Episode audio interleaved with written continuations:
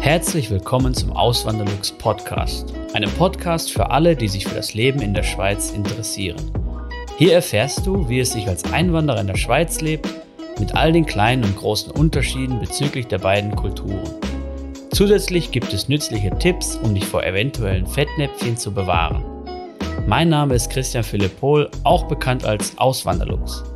Seit 2016 lebe ich in der Schweiz zusammen mit meiner Schweizer Frau und unserer gemeinsamen Tochter. Ja, willkommen zurück zum zweiten Teil von Lohnt sich Auswandern in die Schweiz. Der erste Teil, den findet ihr, wenn ihr den noch nicht gesehen habt, in der Videobeschreibung unten. Da ist er verlinkt.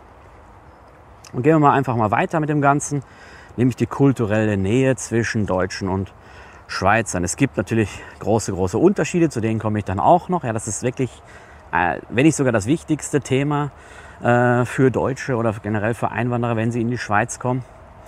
Ähm, aber eben, kulturell sind wir dann schon auch sehr nah.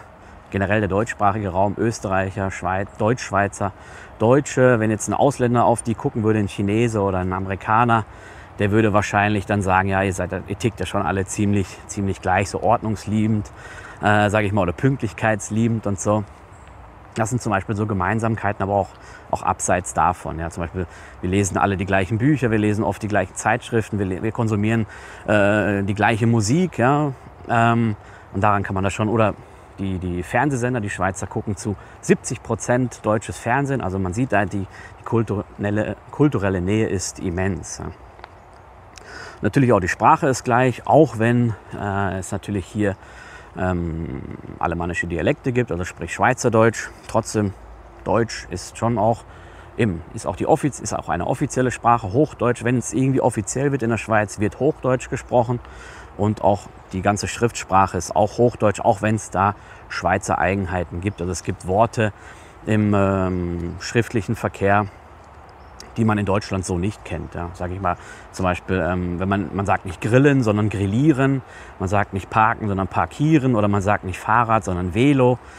Ähm, obwohl im Schriftverkehr auch manchmal dann der deutsche Begriff verwendet wird. Aber man könnte auch durchaus den, den Schweizer Begriff verwenden, also sprich Velo anstatt Fahrrad. Ja. Ganz, ganz wichtig, immer der, das im Hinterkopf zu behalten, aber trotzdem ist die Schweiz kein kleines Deutschland. Das sollte man auf jeden Fall wissen. Ja. Und da sind die Schweizer auch sehr bedacht darauf, dass man das respektiert. Und vielleicht mal dann so ähm, ein Beispiel, wie sich das dann, wo dann, wo dann die Gemeinsamkeiten nicht so groß sind. Ja, also Schweizer sind, wenn ich das jetzt sehe, als, als Deutscher aus Nordrhein-Westfalen, die sind für mich deutlich freundlicher, höflicher, weniger direkt als jetzt meine, meine, äh, meine Deutschen in Nordrhein-Westfalen, meine meine Landsleute. Das ist schon ein großer, großer Unterschied. Ja. Und Deutsche sind Schweizern, wenn sie, also man muss ja so sagen, wir Deutsche sind gerne mal direkt, wir sagen direkt gerade raus, wie, was, was die Sache ist, ja, oder, oder was wir meinen, das kommt bei den Schweizern nicht immer gut an. Da redet man eher ein bisschen so durch die Blume. Ja. Und die Deutschen kommen manchen Schweizern zu wenig diplomatisch vor. Ja. Das ist auch noch wichtig, wichtig zu wissen. Nächster Punkt, Sicherheit und Stabilität. Die Schweiz zeichnet sich aus durch eine niedrige Kriminalitätsrate und zeichnet sich auch dadurch aus, dass die Delikte oftmals auch aufgedeckt werden und auch häufig dann schon, also ich höre oft im Radio und so, jetzt gab es da wieder eine, irgendwie eine Schlägerei oder eben samstagsabends auf der Langstraße oder einer hat ein Messer gezückt ähm, und der Täter konnte gestellt werden. Also das hört man wirklich, das höre ich das ist ein subjektiver Eindruck, aber das höre ich wirklich sehr oft, ähm, dass dann gleichzeitig auch der, Stel äh, der Täter gestellt werden konnte, was auch eine Besonderheit ist, denke ich mal, gerade in der heutigen Zeit. Ja. Des Weiteren ein hervorragendes Bildungssystem gibt es in der Schweiz. Äh, Schulen sind super und eben der Kindergarten, das habe ich noch gar nicht gesagt, der Kindergarten ist nicht wie der Kindergarten in Deutschland, sondern der Kindergarten äh, in Deutschland wäre wie die Kita hier in der Schweiz. Ja, der Kindergarten in der Schweiz beginnt in den meisten Kantonen für die Kinder im vierten, äh, also wenn sie vier sind. Und ähm, hat eigentlich den Charakter einer Vorschule. Ja? Das heißt, er ist auch obligatorisch, der ist Pflicht, man muss dahin, das Kind muss dorthin. Es ist aber nicht so, dass man dafür Geld bezahlen muss. Man muss dort keine Gebühr oder sowas zahlen. Eben das gehört zur Schule. Ja? Das ist einfach wie eine Preschool, oder? Ähm, die Nachmittagsbetreuung, wenn man die brauchen würde, die müsste man natürlich dann wieder bezahlen. Ist ja ähnlich wie in Deutschland auch. Ja.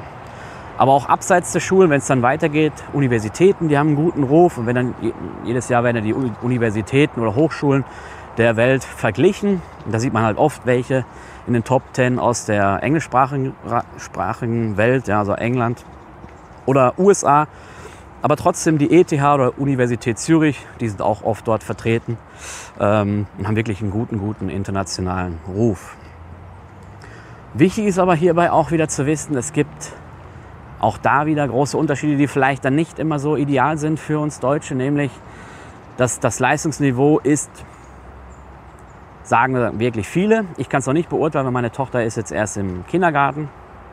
Aber das, was ich so höre von anderen Leuten, äh, von anderen Kinder, Kindern anderer Familien oder von Bekannten und Freunden, dass äh, das Leistungsniveau soll hier deutlich höher sein. Das heißt, es wird auch mehr gefordert und die Schulzeit ist auch länger. Man ist länger in der Schule. Die Kinder gehen mittags nach Hause oft, essen dann dort was und gehen dann nachmittags nochmal in die Schule. Das kann auch schon in der Primarschule, also in der Grundschule so sein. Und wenn man dann äh, auf die Kantonsschule geht, also aufs Gymnasium, dann, ähm, dann sind die Kinder auch, auch wirklich dann bis zum Nachmittag immer dort. Ja. Ähm, das heißt dann nicht so, wie, wie ich es in Nordrhein-Westfalen hatte, dass ich dann irgendwie um 1 Uhr schon Feierabend hatte und nach Hause konnte, sondern nein, hier bleibt man dann wirklich noch bis 4 Uhr oder teilweise dann sogar äh, länger in der Schule. Der weitere Punkt, was ich ja auch schon mal angesprochen habe, kurz die Gesundheitsversorgung, hatte ich im ersten Teil schon mal angesprochen, hier nochmal zusammengefasst, die zählt zu den besten der Welt. Ja, es gibt sehr gute sehr gute ähm, Spitäler hier in der Schweiz, sehr gute Spezialisten auf, äh, auf ihrem Gebiet. Ja. Es kommen auch viele äh, aus dem Ausland hierher in die Schweiz, um sich behandeln zu lassen. Und eben, was noch wichtig ist, die, die Grundversicherung in der Schweiz, also die obligatorische Krankenkasse, die ist eben obligatorisch, die ist Pflicht. Ja. Man muss dort man muss sich einer Krankenkasse anschließen. Es geht gar nicht anders. Und über diese Grundversicherung ist man richtig gut abgedeckt. Ja? Das ist für, ähm, eben, wenn man sich, wenn man irgendeine Krankheit bekommt, wenn man im schlimmsten Fall vielleicht mal äh, eine richtig ernste Krankheit hat, wie zum Beispiel Krebs oder so, man hat hier eine gute Behandlung. Man kriegt ja eine gute Behandlung auch mit, die, mit dieser Grundversicherung, die man hat. Eben Zahnarzt und sowas, das ist nicht versichert. ähm, aber das kann man alles zusatzversichern, wenn man es denn möchte. Ja? Wenn es überhaupt Sinn macht. Oft macht es nämlich gar keinen Sinn, diese Zahnarztzusatzversicherung jetzt. Ähm, Im zeitnah bekommt man auch einen Facharzttermin, also diese, diese Horror-Nachrichten, die man aus Deutschland oft hört, dass man da irgendwie drei Monate, sechs Monate auf einen Spezialistentermin warten muss. Das gibt es hier so nicht. Ja. Es mag Einzelfälle geben, aber die Regel ist das auf gar keinen Fall. Und übrigens, viele deutsche Ärzte schätzen auch die Schweiz.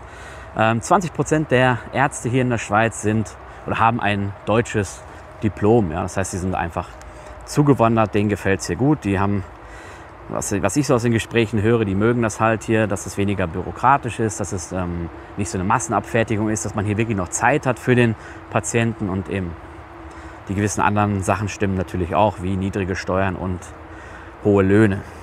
Um für den Ruhestand vorzusorgen, habe ich meine Säule 3a bei Frankly.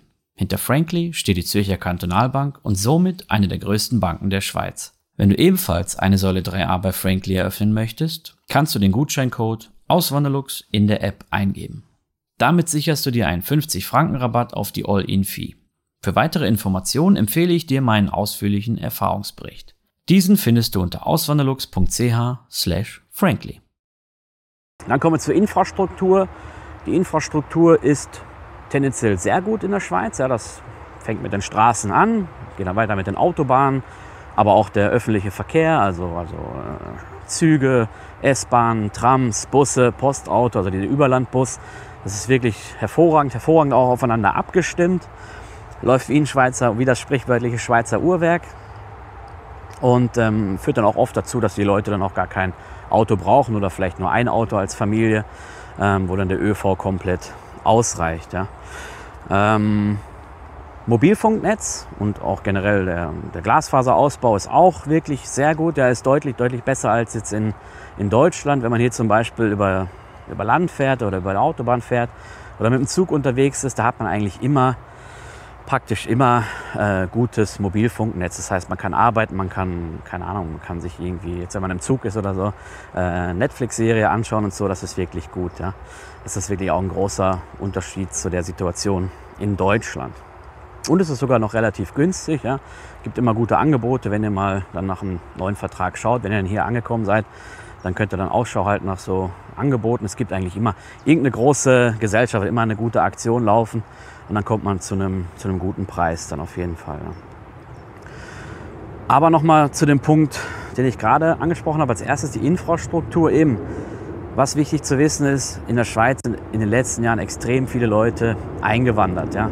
Das sind hauptsächlich Fachkräfte aus dem EU-Ausland, Deutschland, Österreich, Frankreich, Italien und so, auch andere Länder. Aber das bringt natürlich dann die Infrastruktur auch an ihre Grenzen teilweise. Das merkt man dann dadurch, dass es oft zu Staus kommt, ja, wenn die Straßen voll sind oder generell in der Stadt Zürich, wenn der Rush Hour ist, dann ist es einfach voll und dann kommt man einfach nicht mehr gut vorwärts, ja. Oder dass Züge und S-Bahnen voll sind oder das Tram in Zürich voll ist. Das merkt man natürlich auch. Die Schweizer sind da schon immer am Investieren und am, am Ausbauen. Zum Beispiel gibt es jetzt eine, einen großen äh, Tunnel in der Schweiz hier. Es sind, sind eigentlich drei Röhren jetzt, Gubricht, der Gubricht-Tunnel. Und ähm, eben haben sie jetzt die dritte Röhre fertiggestellt. Ähm, um halt sich anzupassen an den höheren Verkehr. Ja. Aber eben die Zuwanderung ist wirklich extrem stark. Ja. Man hat mal so einen Zeitraum verglichen. Ich meine, das war von 2001 bis 2021 oder von 2000 bis 2020, ich weiß nicht mehr genau. Auf jeden Fall waren es 20 Jahre und da hat man das verglichen, wie so die, ähm, wie die Einwohnerzahl der verschiedenen Länder gewachsen ist. Und da hat man gesehen, dass die Schweiz dort 16 Mal schneller gewachsen ist als Deutschland. Und das ist natürlich dann eindrücklich, oder? Und da muss man dann erstmal natürlich nachkommen. Das macht sie auch bemerkbar dann äh, beim, bei der Wohnungsnot zum Beispiel jetzt gerade. Ja. Ähm, genau, der Wohnungsmarkt ist halt unter Druck. Die Infrastruktur steht vor Herausforderungen. Das ist noch alles händelbar, ja, aber es kann natürlich auch mal nerven. Das ist natürlich dann auch so, wenn man wirklich pendeln muss jeden Tag und dann ist es immer einfach voll im Zug oder voll auf den Straßen, man ist im Stau jeden Tag dann kann das natürlich auch nerven. Aber auch hier gibt es natürlich große regionale Unterschiede. Und dann kommen wir jetzt zur Altersvorsorge. Eben, das ist wirklich ein, auch ein, ein guter Punkt, wo man deutlich besser gestellt ist als in Deutschland. Nämlich, es gibt nicht nur eine umlagefinanzierte Altersvorsorge, ja, das wäre jetzt die deutsche Rentenversicherung in Deutschland. Das Pendant ist die AHV hier in der Schweiz. Ja, die hat auch schon noch gewisse Besonderheiten. Da gehe ich jetzt nicht so ins Detail rein.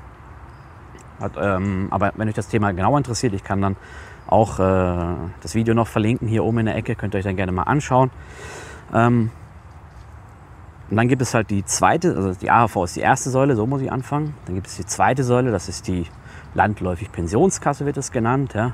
Äh, eigentlich BVG, also berufliche Vorsorge. Und das ist die gesetzlich geregelte kapitalgedeckte Altersvorsorge in der Schweiz. Das heißt, ihr zahlt davon einen, von, ihr zahlt einen Beitrag von eurem Bruttolohn auf euer persönliches Pensionskassenkonto und euer Arbeitgeber macht das auch noch. Und da sammeln sich mal schnell ein paar hunderttausend oder sogar ein siebenstelliger Betrag dann bis zum Ruhestand an. Ja. Und das kann man dann als Rente beziehen oder man lässt sich einen Teil auszahlen. Manchmal kann man sogar alles sich auszahlen lassen. Muss man halt schauen, da kann man halt schauen, was für einen am sinnvollsten ist. Manche machen das zum Beispiel so, die lassen sich einen Teil auszahlen, kaufen sich eine Mietwohnung, vermieten die dann noch, haben noch Kapitaleinkünfte. Also eben so kann man da miteinander spielen. Man kann auch sagen, man bezieht schon vorher Kapital, bevor man in den Ruhestand gegangen ist, um, eine, um ein Eigenheim zu erwerben. Das ist auch noch eine Möglichkeit. Und dann gibt es noch die Säule 3a, das ist so das Pendant zur Riester oder Rürup-Rente, also ist die freiwillige Vorsorge in der Schweiz. Ist auch mit dem, äh, ist auch eine Altersvorsorge. Und die ist wirklich einfach und genial. Wenn man, wenn man da was einzahlt, senkt man sein steuerbares Einkommen und dadurch senkt man dann effektiv seine Einkommenssteuer. Ne? Das ist wirklich eine gute und einfache Sache. Wenn man nichts einzahlen will, zahlt man einfach nichts ein. Wenn man nächstes Jahr wieder was einzahlen will, macht man das. Und eben so viel, wie man möchte. In der Regel, ja, wenn man jetzt nicht gerade eine Versicherung gewählt hat, sondern eine, eine Säule 3a-Lösung, so wie es auch die Regel ist, die, wo man dann halt Vermögen mit aufbaut. Ja. Ähm, aber eben, das ist eine gute, gute Sache. Da kann man auch in Wertpapiere dann investieren, also sprich in Aktien. Zum Beispiel. Ähm, Aktienquote bis zu 97 Prozent ist möglich. Habe ich auch schon viele Be äh, Beiträge zu gemacht. Entschuldigung.